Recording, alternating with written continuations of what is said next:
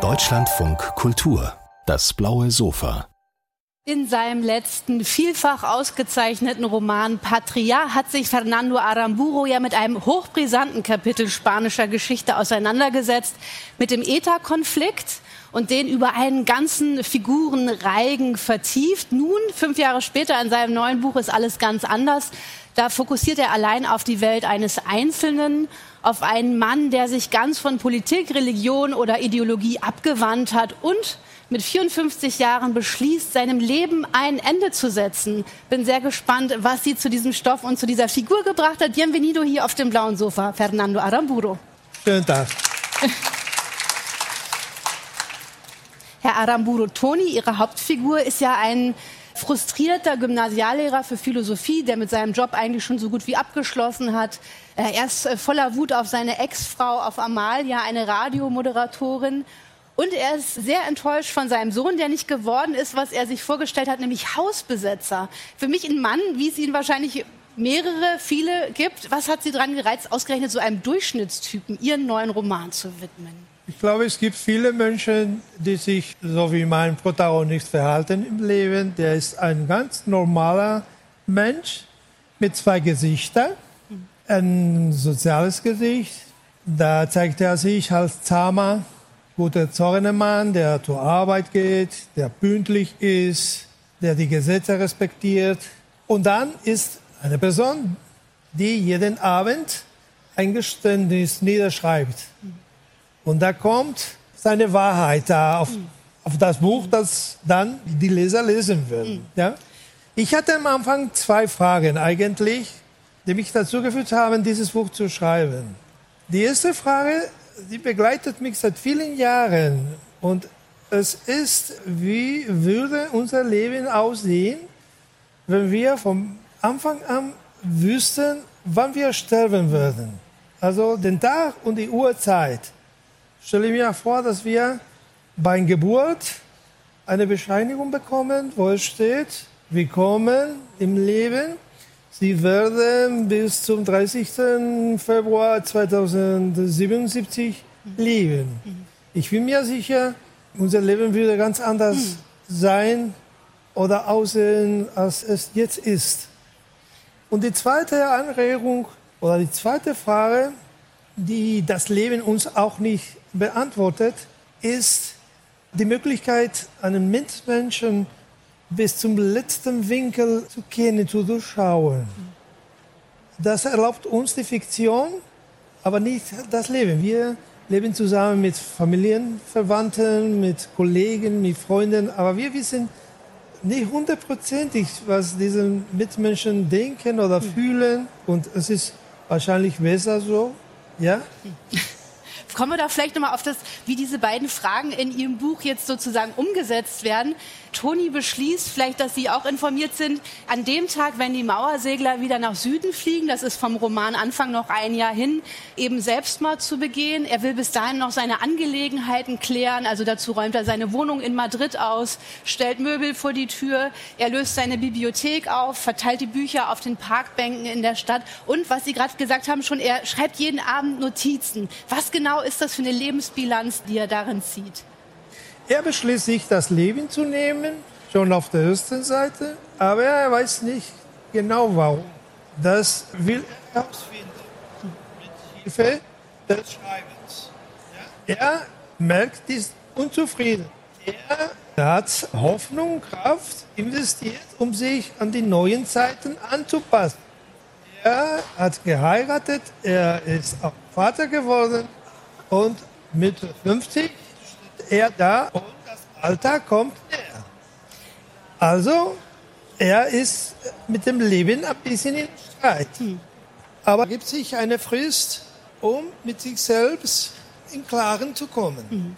In diesen Bekenntnissen erfahren wir von seiner zerrütteten Ehe, wir erfahren von seinem Sohn, zu dem er ein sehr verkorkstes Verhältnis hat. Wir erfahren aber auch, wo er selber herkommt.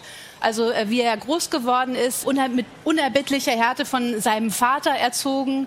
Die Mutter war immer wieder auch, hat sich zurückgezogen von diesem Vater, weil er sie immer wieder betrogen hat, weil er sie geohrfeigt hat, der Vater. Was erklärt denn diese Ursachenforschung für Sie darüber, wieso Toni jetzt so geworden ist, wie er heute ist, wie wir ihn kennenlernen? Also ich bin nicht Toni, aber ich habe unter die gleiche Erziehung gelitten. Ich bin auch wie er in der Franco-Zeit geboren. Da ging ich zur Schule. Man vermittelte uns gewisse Werte, die in einer Demokratie glücklicherweise nicht mehr gelten. Da mussten wir uns, in meinem Fall, als ich 16, 17 Jahre alt, umherziehen. Also nochmal uns selber erziehen und Demokratie lernen. Gleichberechtigung und so fort und so weiter. Das versucht Toni auch, aber er schafft es nicht ganz. Das ist vielleicht eines seiner größten Probleme. Am Ende ist er da alleine. Das ist wahrscheinlich sein größtes Problem, dass er in der Einsamkeit wohnt. Er ist nicht besonders sozial.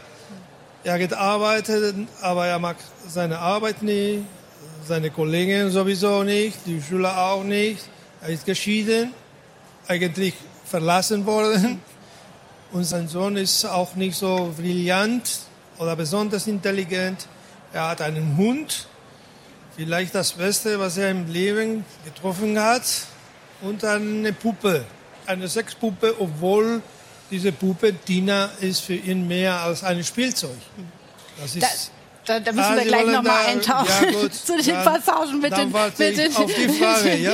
mit der Puppe. Ja, mich hat Toni in diesen Notizen ja tatsächlich immer wieder auch an so Thomas Bernhard-Figuren erinnert, weil er so voller Wut und voller Frust ist, weil er seinen Hass auf seine Ex-Frau, aber auch auf die Frauen im Großen und Ganzen so hemmungslos rausschreibt, weil er wütend ist auf die liederliche Politik, auf die Touristen mich hat wirklich interessiert, dieses literarische Experiment, was Sie da wagen, jemanden so aussprechen zu lassen, was doch eigentlich keiner öffentlich sagen würde. Was hat Sie daran gereizt? Also eigentlich ist er doch schon auch ein ziemliches Ekel.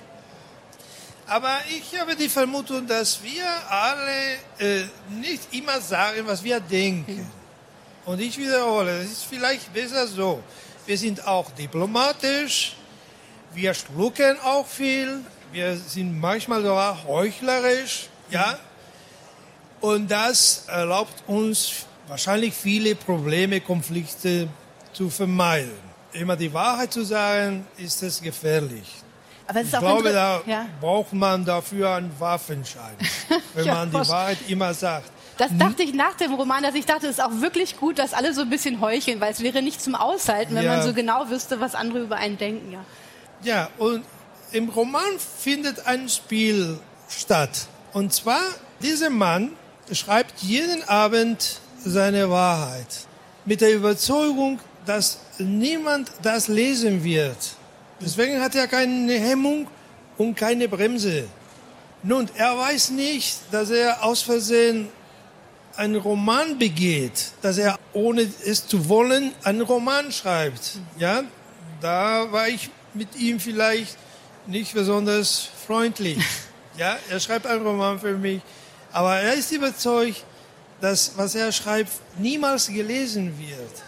Aber spannend finde ich doch, dass er sozusagen, er möchte ein Bild von sich selber zeigen. Also er sagt ja, ich bin lebensmüde, ich äh, möchte mit dem Leben abschließen.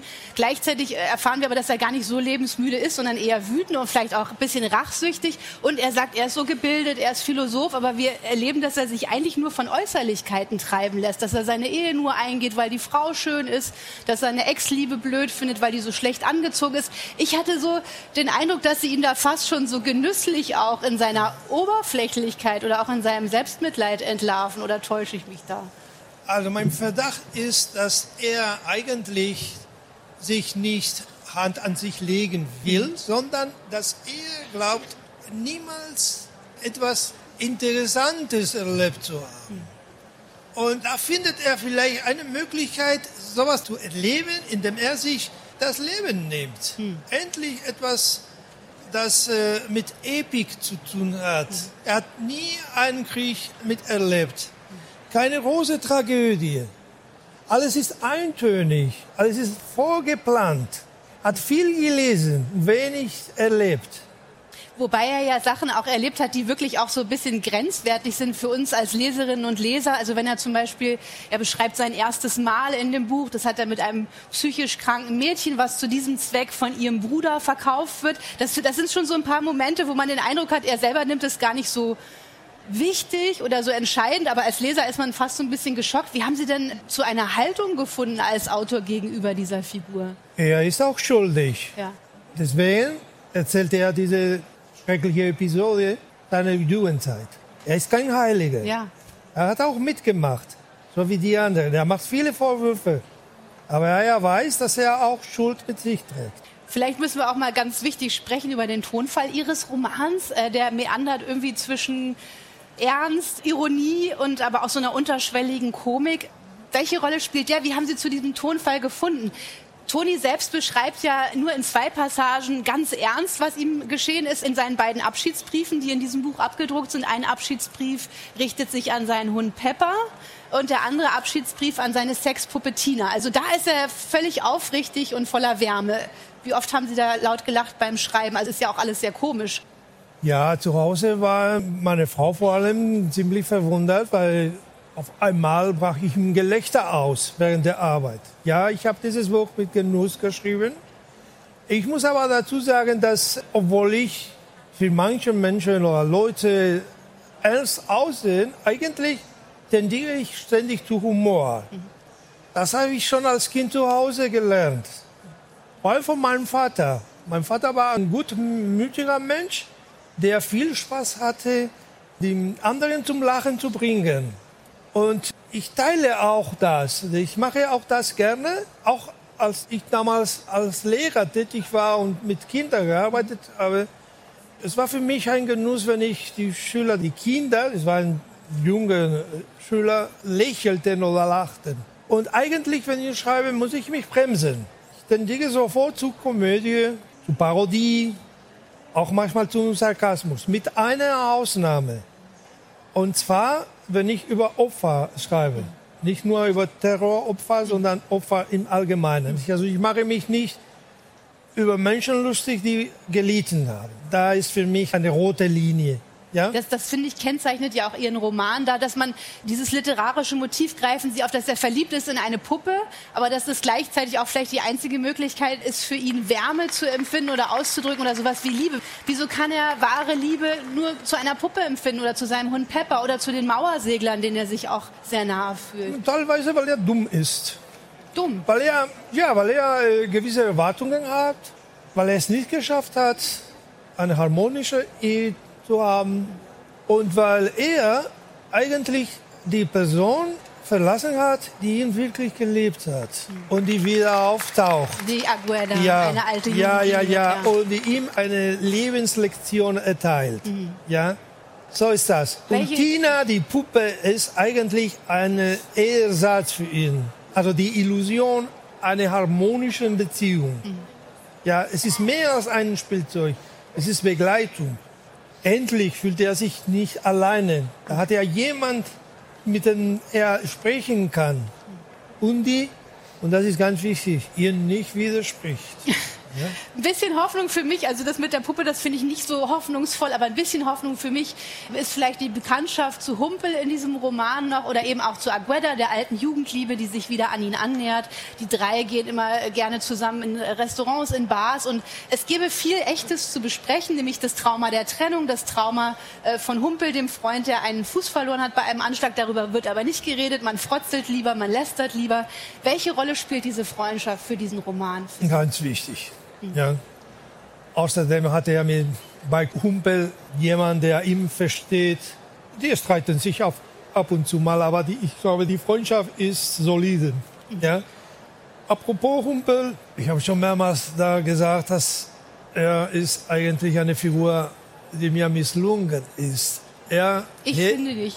Nee, ja, äh, ich, ich verstehe das, aber er sollte eigentlich der Bösewicht da sein, der die bösen Ideen verteidigt, der völlig zynisch ist und trotzdem spricht er vielen Leser an. Ja, also Und- mich hat er. Ja. ich vermute, dass er schon von Anfang an bestraft ist. Also er lebt mit einer Strafe. Ja, freue ich mich, dass es, dass es so ist. Ne? Welche Rolle Humpel spielt Agueda und was aus dem Vorhaben wird, seinem Leben ein Ende zu setzen? Das müssen Sie selber rausfinden. Es ist auf jeden Fall eine äh, oft bitterböse Satire und dabei doch immer noch ein Roman über einen Mann, der die Suche nach dem Glück nicht aufgibt. Herzlichen Dank Sehr fürs gerne. Gespräch, Fernando Aramburo. Gerne, sehr gerne. Dankeschön.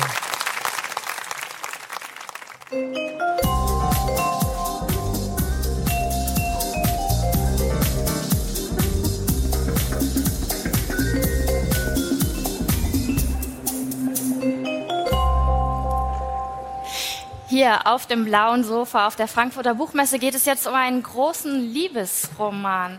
Und diese Liebe, die natürlich grundiert wird von Zweifeln und von Selbstzweifeln, das ist die Liebe zu den eigenen Kindern, zur Frau und vor allen Dingen zur Sprache. Wellen heißt dieser Roman und geschrieben hat ihn Heinz Helle.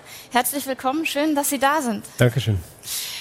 Sie erzählen ja in Wellen von einer doppelten Ausnahmesituation. Können Sie diese Umstände, von denen Sie erzählen, so ein bisschen beschreiben? Ein äh, Schriftsteller ist zum zweiten Mal Vater geworden und ist ziemlich überfordert mit dem neugeborenen Kind. Er probiert mit seiner Frau äh, gleichberechtigt die Care-Arbeit aufzuteilen und scheitert immer wieder an den eigenen Ansprüchen. Und dann kommt plötzlich auch noch die Pandemie hinzu. Und nicht nur, dass er überfordert ist mit dem Kind, die sind jetzt auch noch zurückgeworfen auf ihre kleine, nicht mehr ganz neue Wohnung. Und er muss sich selbst neu finden in dieser Situation und zurückfinden ins Schreiben. Das ist Ihr vierter Roman, Wellen, der beruhigende Klang von explodierendem Kerosin, heißt der erste, eigentlich müssten wir tanzen, gibt es noch, und die Überwindung der Schwerkraft. Und wenn ich diese Romane lese, habe ich das Gefühl, dass Sie sich mit jedem dieser Romane so näher oder offensichtlicher ranschreiben an das eigene Leben. Täuscht der Eindruck? Nein, das, das ist sehr genau beobachtet. Das Debüt war noch der Versuch, ein, ein philosophisches Problem in Prosa zu übersetzen. Und äh, da habe ich einen fiktiven Philosophiestudenten erfunden, der in New York unterwegs ist und an der Bewusstseinsproblematik verzweifelt. Das habe ich gemacht, als ich selbst in New York war, allerdings aus anderen Gründen. Insofern gab es da schon auch eine Parallele, aber mit dem nächsten Roman, eigentlich müssten wir tanzen, der von einer Fünfergruppe Männer handelt, die plötzlich einer Katastrophe sich gegenübersehen.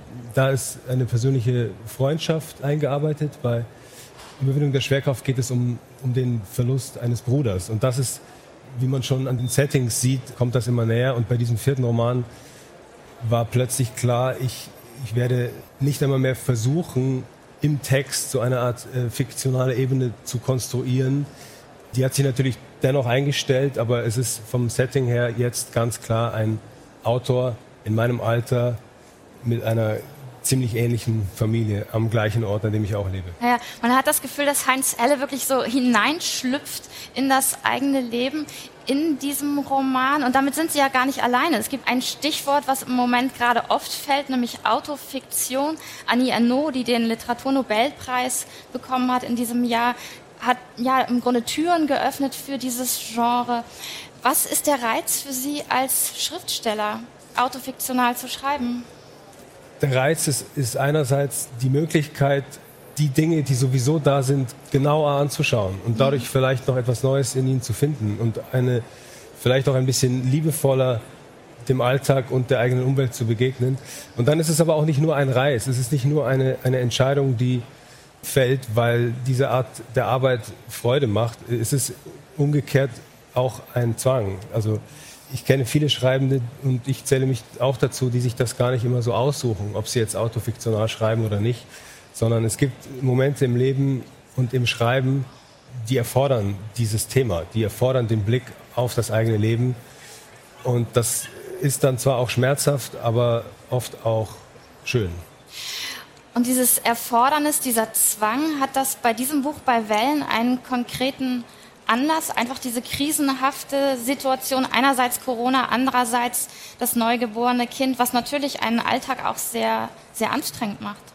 Ja, ich glaube, das ist vielleicht noch eine dritte Dimension der Krise. Sie haben eingangs von dem Neugeborenen und der Pandemie haben wir eingangs gesprochen und dann gab es aber auch noch ein berufliches Scheitern. Der Autor, der in diesem Roman der Ich-Erzähler ist, hat vorher probiert, einen sehr harten, fast schon zynischen, man könnte auch sagen männlichen Text zu schreiben und das ist ihm nicht geglückt. Und dann plötzlich ist er nächtelang wach mit einem kleinen Baby und das hat natürlich einen Prozess in Gang gesetzt, bei dem nicht nur die eigene Arbeit, sondern auch die eigene Identität in Frage gestellt wird. Und die Arbeit an diesem Roman, und darin sind sich der Ich-Erzähler und ich selbst auch sehr ähnlich, stellt also auch den Versuch dar, sich selbst neu zusammenzusetzen nach einer Phase der, man könnte es fast schon äh, Desintegration nennen. Und das hat zum Glück, glaube ich, äh, bei mir selbst zumindest geklappt, mit Hilfe von dem Mittel, wie wir das alle tun, mit der Sprache, mit einer Erzählung, die wir uns über uns selbst geben. Und ich habe natürlich gehofft, dass ich sie auch für andere Menschen nachvollziehbar machen kann. Mhm. Haben Sie sich so konkrete Regeln gesetzt beim Schreiben? Ja, ich habe als ersten Schritt, um in den Prozess, um mich selbst wieder zusammenzusetzen, habe ich mir vorgenommen, jeden Tag mindestens einen Satz zu schreiben. Jeden Tag. Und das wurden dann manchmal ein paar mehr Sätze, manchmal längere Sätze, manchmal aber auch kurze. Das war die eine Bedingung. Die zweite Bedingung war, ich durfte das nicht wieder lesen. Ein Jahr lang musste ich das jeden Tag machen, ohne das zu überprüfen und natürlich dann auch, ohne es in Frage zu stellen, es zu überarbeiten. Das Ziel war ein Jahr lang einfach nur zu protokollieren und dann habe ich mir das angeguckt und dann habe ich nach Mustern gesucht, nach Strukturen, nach wiederkehrenden Motiven und da habe ich dann auch die titelgebende Form gefunden, die die Gefühlsbewegungen des jungen Vaters, Schrägstrich Autors, die sich dann auch im Satzbau niederschlägt, die, die Wellen. Ja. Und bei der Überarbeitung, das stelle ich mir auch anders vor, bei so einem Text, der eben einerseits über so ein Jahr lang entstanden ist und im Grunde auch so ein bisschen so ein Mitnotieren eines Alltags ist und aber eben gleichzeitig ja auch sehr, sehr nah dran ist an Ihnen. Haben Sie da anders gearbeitet als an anderen Romanen, die weniger nah an Ihnen dran sind? Ja, im Endergebnis. Ich habe im Prozess versucht, die gleichen Verfahren, die ich früher angewendet habe, auch hier äh, anzuwenden, indem ich zunächst mal Fragmente rausgenommen habe. Ich habe probiert, das neu zu arrangieren, dann probiert, eventuelle Lücken komplett neu zu schreiben. Und dann habe ich gemerkt, dieses Material ist so wahrhaftig, möchte ich jetzt sagen, aus meiner Perspektive, dass schon eine chronologische Durchmischung kommt mir unaufrichtig vor. Deswegen musste die Chronologie so bleiben. Das Einzige, was ich geändert habe, ist, ich habe natürlich weggelassen. Und das ist für mich auch der Moment, wo es zu einem fiktionalen Text wird, weil ich natürlich mit jeder Entscheidung einen Satz, ein Wort, eine Seite, zehn Seiten zu streichen, wird das mehr und mehr zu einem Ausschnitt. Und natürlich kann ein Buch keine eins zu eins Abbildung der Wirklichkeit sein. Was extrem interessant ist, vielleicht haben Sie gelesen, es gab im Frühjahr einen Roman, der heißt Die Vermengung. Der ist geschrieben von Julia Weber. Und Julia Weber ist ihre Frau. Und sie hat einen Roman geschrieben, der von einer Familie erzählt, ein Schriftsteller-Ehepaar, das gerade das zweite Kind bekommt. Ist das so ein ähm, Komplementärroman, im Grunde ein gemeinsames Schreibprojekt von Ihnen und Ihrer Frau gewesen? Das ist es geworden. Mhm. Erstaunlicherweise haben wir, als wir beide schon relativ weit waren, erst gemerkt, was wir da machen und dass wir zufällig gerade das gleiche Thema aus verschiedenen Perspektiven bearbeiten. Und dann fanden wir das aber sehr gut und waren auch dankbar darüber, auf diese Art und Weise in den Austausch zu kommen. Nicht nur über die Texte, wie wir das sonst auch immer tun, sondern dann auch ganz konkret über, über unser, unseren Alltag. Und jetzt ist es tatsächlich äh, so geworden, dass die beiden Bücher einander, einander ergänzen, einander stützen, einander tragen. Ich habe ja eingangs gesagt, das sei ein Liebesroman, das ist es natürlich auch. Es ist aber vor allen Dingen auch ein Roman, und Sie haben gerade das Stichwort auch schon genannt, auch über Männlichkeit, über so eine bestimmte Art von auch einer Gewalt und Kälte grundierten Männlichkeit, die sie auch oder die der Erzähler auch immer wieder bei sich findet. Ist es auch ein Roman, der so an dieser Abschaffung von so einer bestimmten Form von Männlichkeit arbeiten will?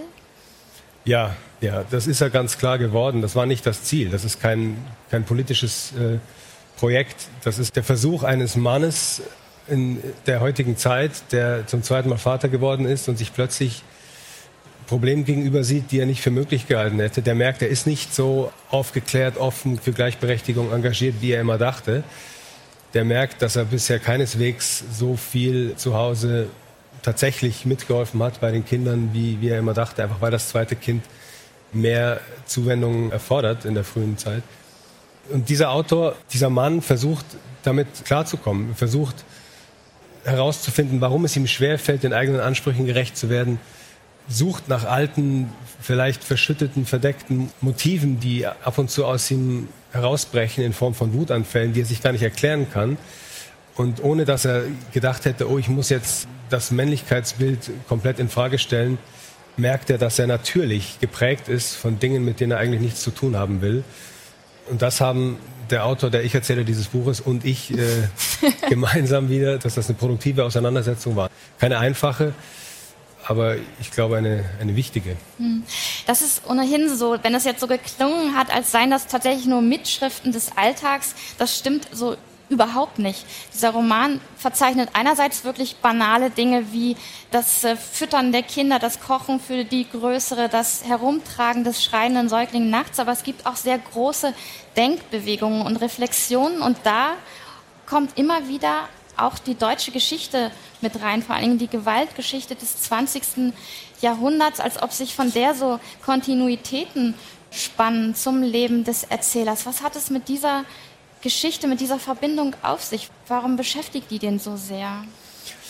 Ich glaube, der Grund ist, dass er sich natürlich seiner besonderen Geschichte als Deutscher in Deutschland aufgewachsener und geborener Mann immer schon bewusst war. Und, und jetzt kommt zum ersten Mal so die Frage auf, wie viel hat das denn, hat denn diese ganze Gewalt, diese ganze Fähigkeit zur Gewalt, wie viel hat das denn möglicherweise mit dieser Geschlechterrolle zu tun, die in der Gesellschaft immer noch da ist, die an diesen Mann von verschiedenen Seiten von klein auf herangetragen wurde.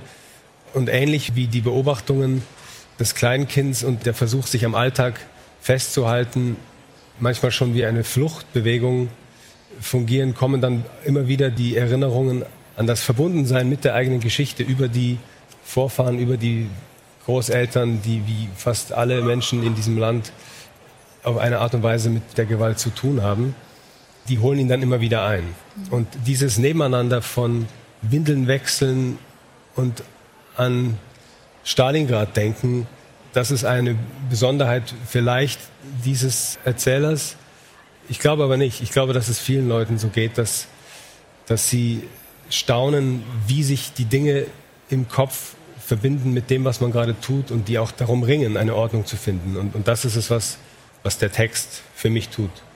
Ja, wobei dieser Erzähler das ja wirklich notorisch tut, also gequält geradezu, denkt er über die deutsche Vergangenheit nach. Hat das auch was damit zu tun, dass er als Deutscher in der Schweiz lebt?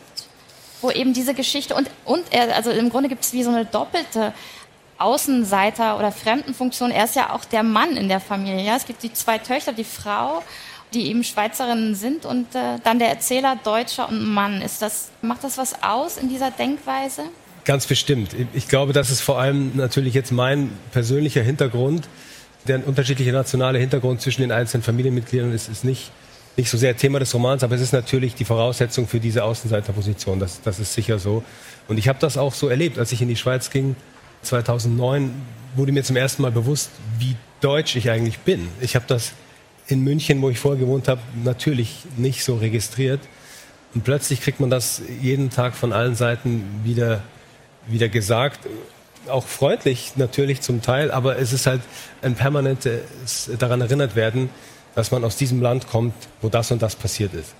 Ja, verstehe. Wobei interessant ist ja auch, dass äh, in dem Vorgängerroman, die Überwindung der Schwerkraft, da gibt es was ganz Ähnliches. Das ist eben ein Roman, der von dem Tod des Bruders des Erzählers erzählt. Und das ist eher der Bruder, der ein ganz verzweifelter Mann ist, der auch permanent an diese Gewaltgeschichte, auch an andere Verbrechen denken muss. Und bei der Figur, und vielleicht habe ich es jetzt auf diese Figur deswegen so ein bisschen übertragen, hatte ich immer den Eindruck, der ist grundlegend verzweifelt und traurig, düster.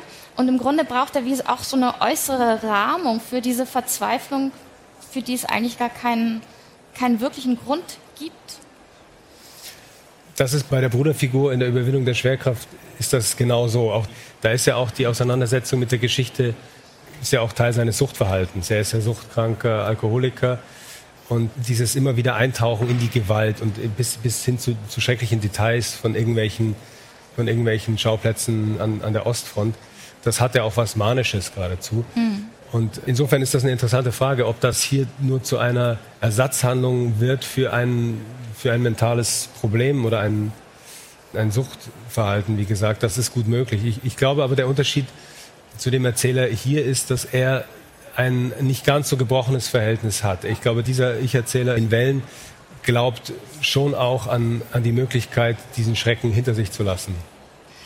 Und welchen Zusammenhang, welche Kraft hat in diesem Zusammenhang die Sprache? In diesem Roman Wellen, diesen Ton werden Sie kennen, wenn Sie schon vorherige Bücher von Heinz Helle kennen, gibt es Sätze, die auf den ersten Blick meandernd wirken. Ja? Die sind wahnsinnig lang, die erstrecken sich teilweise über anderthalb Seiten und die haben aber was Wellenartiges und finden immer zu so einem Ende. Ja? Das hat immer am Ende was ganz Harmonisches. Was macht die Sprache? Gibt die so einen Rahmen, schafft die Orientierung oder Halt? Ja, ja. Es gibt ja auch den Satz von Sebald, die Warnung des Schreckens durch Grammatik. Und ich glaube, dass hier was Ähnliches versucht wird. Und es ist aber noch im Unterschied zu der Überwindung der Schwerkraft, wo es vor allem die, die grammatische Struktur ist, die den Schrecken mit den Saufgelagen in eine halbwegs stabile Verbindung bringt. Im Unterschied dazu gibt es hier, wie Sie gerade gesagt haben, dieses Ausklingen am Ende jeder, ich nenne es mal Welle oder jedes Satzes. Und das ist auch mein Versuch, zwischen dem Leichten und dem Schweren, dem Hellen und dem Dunklen, den Windeln und Stalingrad eine Art von Harmoniezustand herzustellen. Ja, und fast so was wie, wie Glück dann am Ende auch. Jedenfalls ging mir das so beim Lesen. Ihre ältere Tochter, die geht ja schon zur Schule, jedenfalls wenn sie so alt ist, wie sie in diesem Roman beschrieben wird. Die hat doch bestimmt mitbekommen, dass ihre Eltern da gerade ein Buch schreiben, wo eine Figur vorkommt, die vielleicht doch eine gewisse Ähnlichkeit mit ihr hat. War die neugierig, wollte dieses lesen oder wie geht man dann damit um oder sagt man, nee, das ist eine ganz andere Geschichte oder guckt die da rein und sagt so, Moment mal, aber so ist es genau gar nicht gewesen? Die ist nicht so neugierig. Normalerweise interessiert sie sich überhaupt nicht für das, was ich tue. Aber als sie dann merkte, oh, das Buch ist jetzt da und es gibt Szenen, die, die sie so ähnlich erlebt hat, dann hat sie schon mal nachgefragt. Dann habe ich ihr das so erklärt, was für mich den Unterschied ausmacht zwischen Fiktion und Realität. Und dann gab es aber eine, eine lustige Szene, als ich meine erste, allererste Lesung aus diesem Buch hatte in Italien, wo ich wegen eines Aufenthaltsstipendiums war. Und meine beiden Töchter, sie, die kleinere und meine Frau, die ja die Vermengung geschrieben hat, Julia Weber, quasi die andere, den anderen Blick auf die ganze Situation, saßen im Publikum und ich las eine Szene, in der der Erzähler einen Wutanfall hat und mit der älteren Tochter ganz fürchterlich schimpft. Und dann habe ich gesehen, wie ihr Gesicht sich immer mehr verhärtete und, und so fast schon also richtig erschrocken aussah. Und dann endete die Szene aber damit, dass die Mutter in die Toilette kotzt. Und dann hat sie auf ihre Mutter gezeigt und sich kaputt gelacht. Insofern, ich glaube, dass äh, wir kriegen das hin. das glaube ich ganz sicher. Wir haben gesprochen über Heinz Helle Wellen. Ich danke Ihnen für das Gespräch, wünsche Ihnen alles Gute Dankeschön. für das Buch. Vielen Dank. Dankeschön. Danke.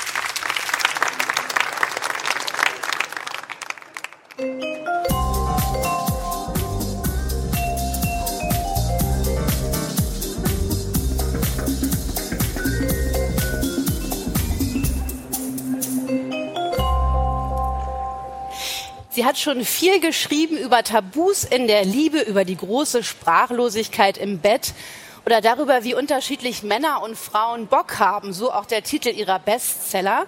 Jetzt nimmt sich Katja Lewina die eigenen Beziehungsgeschichten vor. Ex heißt das Buch über all die Männer und Jungs, die sie mal geliebt hat und dann irgendwann auch nicht mehr. Und für diese Recherche Felix, Vanja, Johnny und Max, zehn Männer hat sie dort getroffen und mal gefragt, wieso ist das mit uns eigentlich nichts geworden? Freue mich sehr auf unser Gespräch. Herzlich willkommen, Katja Lewina. Vielen, vielen Dank.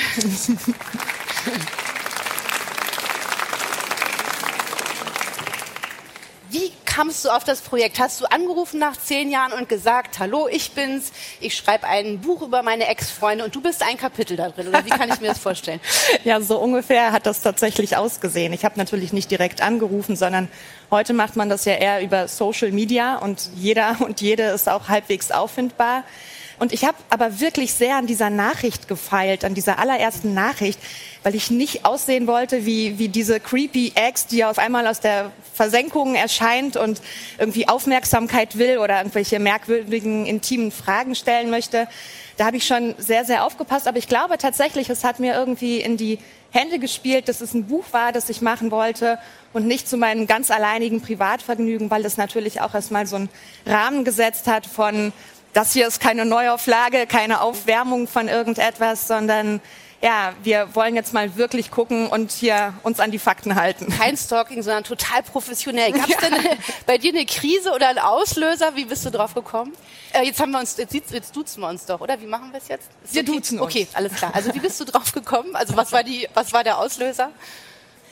Ähm, also ich war Mitte 30 zu dem Zeitpunkt und hatte mal wieder den krassesten Liebeskummer meines Lebens, wie eigentlich immer schon. Und ich hatte das Gefühl, ich durchlebe immer wieder die gleichen Sachen. Also ich leide an der Liebe so, als ob ich 16 wäre. Und es ist jetzt wirklich mal an der Zeit, irgendetwas zu ändern und zu gucken, wie kann man es eigentlich besser machen. Und die Idee ist entstanden in einem Moment, wo ich einen Ex wieder getroffen habe, mit dem ich vor vielen Jahren mal zusammen war. Und wir sind sensationell krachend gescheitert miteinander und haben uns die Beziehung nochmal gemeinsam angeschaut und auch unser Ende angeschaut und gemerkt, wir erzählen zwei völlig mhm. unterschiedliche Geschichten. Wir haben ganz, ganz unterschiedliche Dinge erlebt und da rieselten mir wirklich die Schuppen von den Augen und ich dachte, meine Güte, was ist, wenn das mit meinen anderen Beziehungen auch so war? Was ist, wenn ich da auch Dinge verpasst habe, Dinge nicht gesehen habe, in meinem eigenen Tunnel war?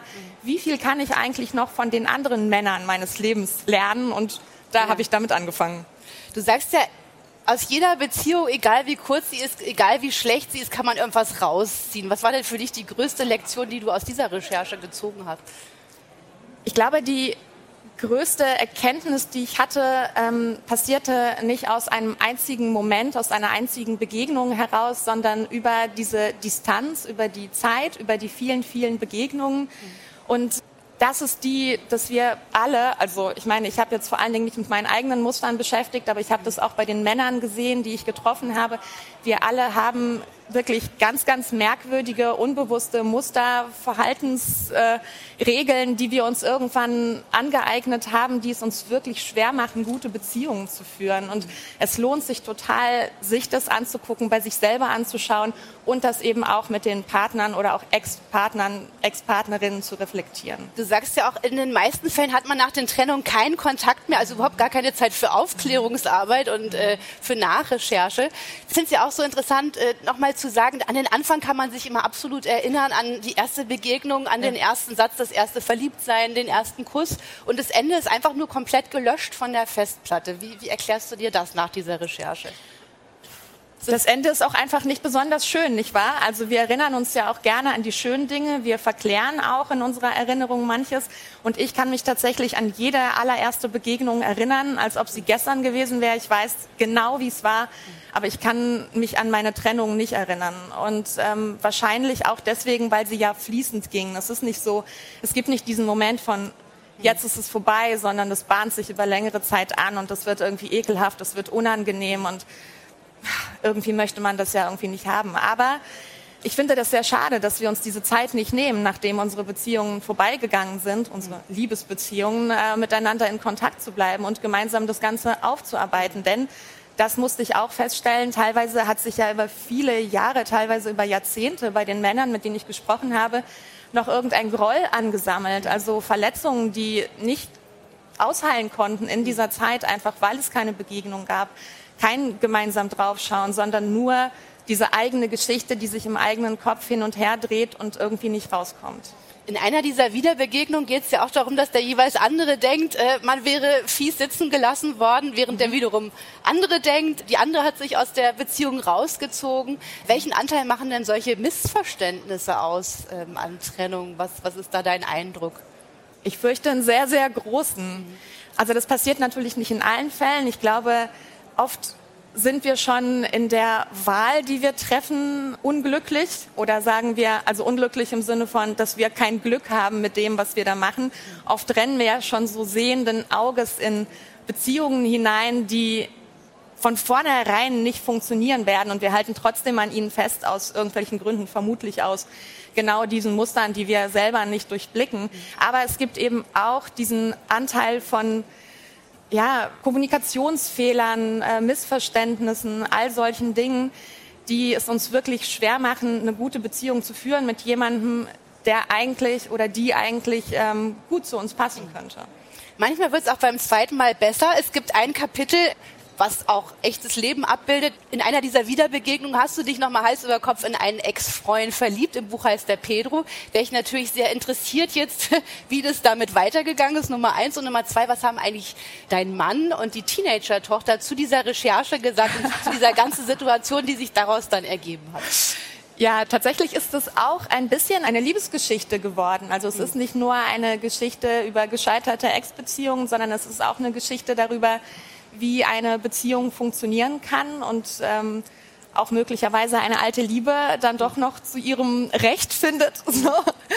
Ähm, und was meinen Mann angeht und meine Kinder, die fanden das super.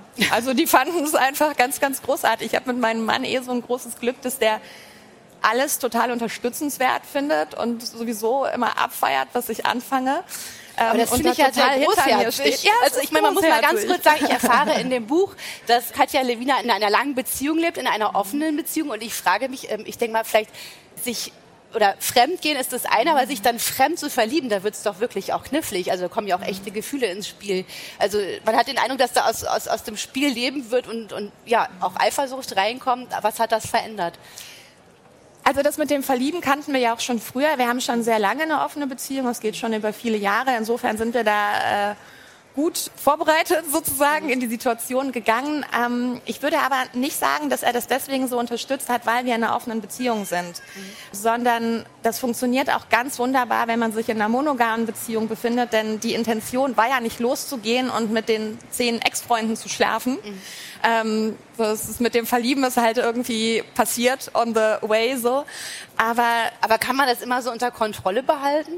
Man kann doch gar nichts im Leben unter Kontrolle behalten, oder? Also man kann sich jederzeit in irgendwen verlieben. Und ich würde eigentlich fast sagen, dass die Ex-Partner, oder zumindest in meinem Fall war das so, eigentlich nicht unbedingt die Steilvorlage dafür bieten, mit denen wieder etwas anzufangen, weil vor allen Dingen, wenn man sich damit beschäftigt, was ist eigentlich zwischen uns schiefgelaufen, was waren wir eigentlich für Dummköpfe, wo, wo sind wir inkompatibel, dann sieht man das eigentlich sehr, sehr klar auf der Hand. Und ich würde das tatsächlich eher als therapeutische Maßnahme begreifen als als ja.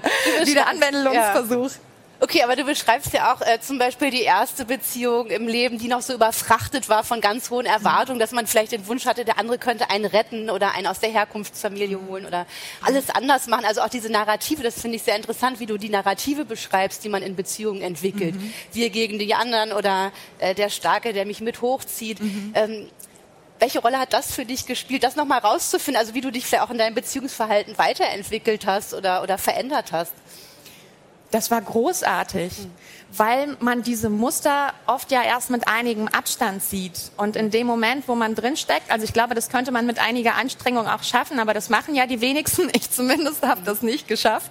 Ähm, ich habe gedacht, ganz, ganz oft oder eigentlich fast immer, das hier ist jetzt die große Liebe. Mhm. Und ähm, diese Narrativa, die da mitgelaufen sind, überhaupt nicht wahrgenommen. Und mit einigem Abstand kann ich sagen, oh wow, da habe ich ganz genau das bedient, was ich eigentlich niemals werden wollte. Ja. So, ja. Aber eigentlich müsste man nach dem Buch ja sagen, sowieso ein absolutes Quatschkonzept, die große Liebe. Eigentlich wäre doch viel sinnvoller, an serielle Monogamie zu glauben als Konzept und dann wäre das vielleicht auch nicht so mit so einem hohen Erwartungsdruck belastet. Da, was läuft da schief?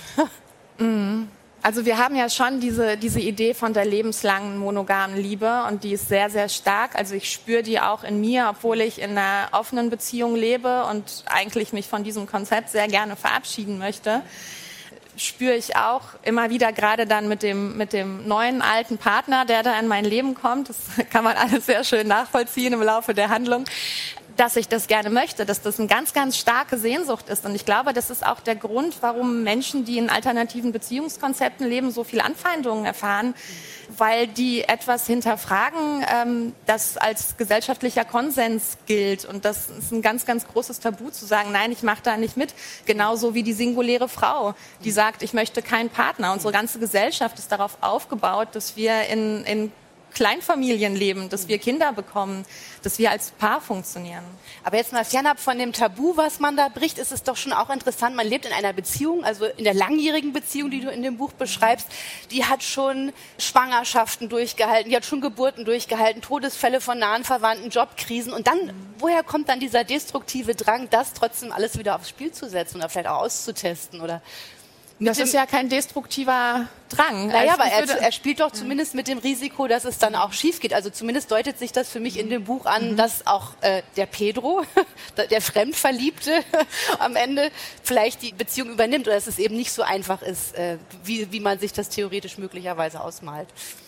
Nee, also eine offene Beziehung zu führen, ist auf keinen Fall einfach. Aber ich würde sagen, dass eine monogame Beziehung zu führen nicht weniger kompliziert ist. Also man muss sich darauf einstellen, dass man Fehler macht, dass man äh, irgendwie daneben langt, dass irgendwas schiefgehen kann, egal wofür man sich entscheidet. Man wird immer leiden. So. Und ähm, deswegen würde ich nicht sagen, dass man da irgendwas aufs Spiel setzt, sondern man nimmt sich ja noch eine zusätzliche Dimension mit rein. Und schieflaufen können tatsächlich alle Beziehungen. Wie viele monogame Beziehungen, die auf die Ewigkeit ausgerichtet waren, halten denn auch ganz bis zum Ende? Und wie viele Menschen trennen sich aus monogamen Beziehungen heraus, weil sie einen neuen Partner kennenlernen? Also weil einer von beiden oder eine von beiden merkt, das Gras ist da drüben doch saftiger, da gehe ich jetzt hin. Und ich finde, dass die offene Beziehung tatsächlich genau dieses Thema reinholt und sagt, hey, wir können alles haben, wir müssen uns nicht trennen wegen einer anderen Person. Du bringst deine persönliche Expertise mit rein. Du, du zitierst aber auch Fach- und Sekundärliteratur. Amir Lee Wein, Psychiater, äh, warum wir uns immer in den Falschen verlieben, mhm. oder Eva Ilus, warum Liebe endet. Und da fand ich total interessant auch nochmal äh, diesen Exkurs, dass, dass Frauen dazu neigen, Liebesbeziehungen in ihrem Leben eher überzubewerten und Männer im Gegenteil äh, eher Liebesbeziehungen für ihr Leben unterbewerten. Wie erklärst du dir das? Ist das ja auch so ein weibliches Ding, dass man da so ein großes, so eine große Hoffnung reinsetzt? Ähm, nee, ich glaube nicht, dass das ein genuin weibliches Thema ist. Ich glaube, das ist ein Thema, das wir über das Patriarchat, ich sage das böse Wort, äh, tatsächlich aufgesogen haben und zu unserem eigenen gemacht haben. Denn Frauen konnten ja nicht alleine bestehen in dieser, in dieser unseren Welt, die wir jetzt seit 10.000 Jahren haben. Frauen wurden verheiratet, sie konnten nicht alleine für sich stehen. Das war dann ja, sozialer, soziale Katastrophe sozusagen, äh, wenn es dazu kam. Und äh, das fühlt sich tatsächlich ja noch immer so an. Ich glaube, das ist auch etwas, das äh, über so ein kollektives Gedächtnis in uns übergegangen ist, dass wir das Gefühl haben, wir sind ohne Mann, und ich bleibe jetzt in so einem heterosexuellen Kontext, wir sind ohne Mann nichts wert, wir können ohne Mann in der Welt nichts sein. Egal wie viel Erfolg wir sonst noch haben, aber ohne Beziehung, äh. In dem Buch kommst du jetzt zu der Einschätzung zum Schluss, dass du Männer heute gar nicht mehr so toll findest wie früher und dass es dich schon Kraft kostet, drei Minuten neben jemandem zu sitzen, ohne dich zu langweilen. Das habe ich dann aber doch irgendwie auch nicht so richtig geglaubt. Was? Das hast du nicht geglaubt? Nee. ja, man wird ja anspruchsvoller mit dem ja. Alter. Also ich habe äh, tatsächlich, als ich jung war, eine unglaubliche Begeisterungsfähigkeit gehabt für wirklich alles und jeden. Und ich wollte jeden kennenlernen und mhm. überall mitmischen und in jeder Welt einmal gewesen sein. Also das wird man auch merken. Die Männer sind sehr, sehr unterschiedlich. Mhm. Und ich habe großen Spaß daran gehabt, überall mal einzutauchen und irgendwo zu schnuppern, wo ich vorher noch nicht war. So und ähm, jetzt inzwischen ist es so, dass ich ja, doch, doch, wahrscheinlich, vielleicht habe ich zu viel erlebt, ich weiß es nicht, aber ich bin so ein bisschen, so ein bisschen abgestumpft, was das angeht. Und ich glaube trotzdem, dass es auch vielen Frauen so geht, dass man mit einem gewissen Alter schon weiß, was interessiert mich, was gefällt mir und auf den ganzen anderen Kram lässt man sich halt auch nicht mehr so leicht ein auf jeden Fall eine sehr, sehr komische und oft auch, auch melancholische Recherche. Ex, ihr Buch, dein Buch erschien im Dumont Verlag, kann ich nur empfehlen. Man hat direkt danach auch Lust, meine eigene Recherche zu machen, wenn auch vielleicht nicht mit jedem. Vielen Dank fürs Gespräch. Danke.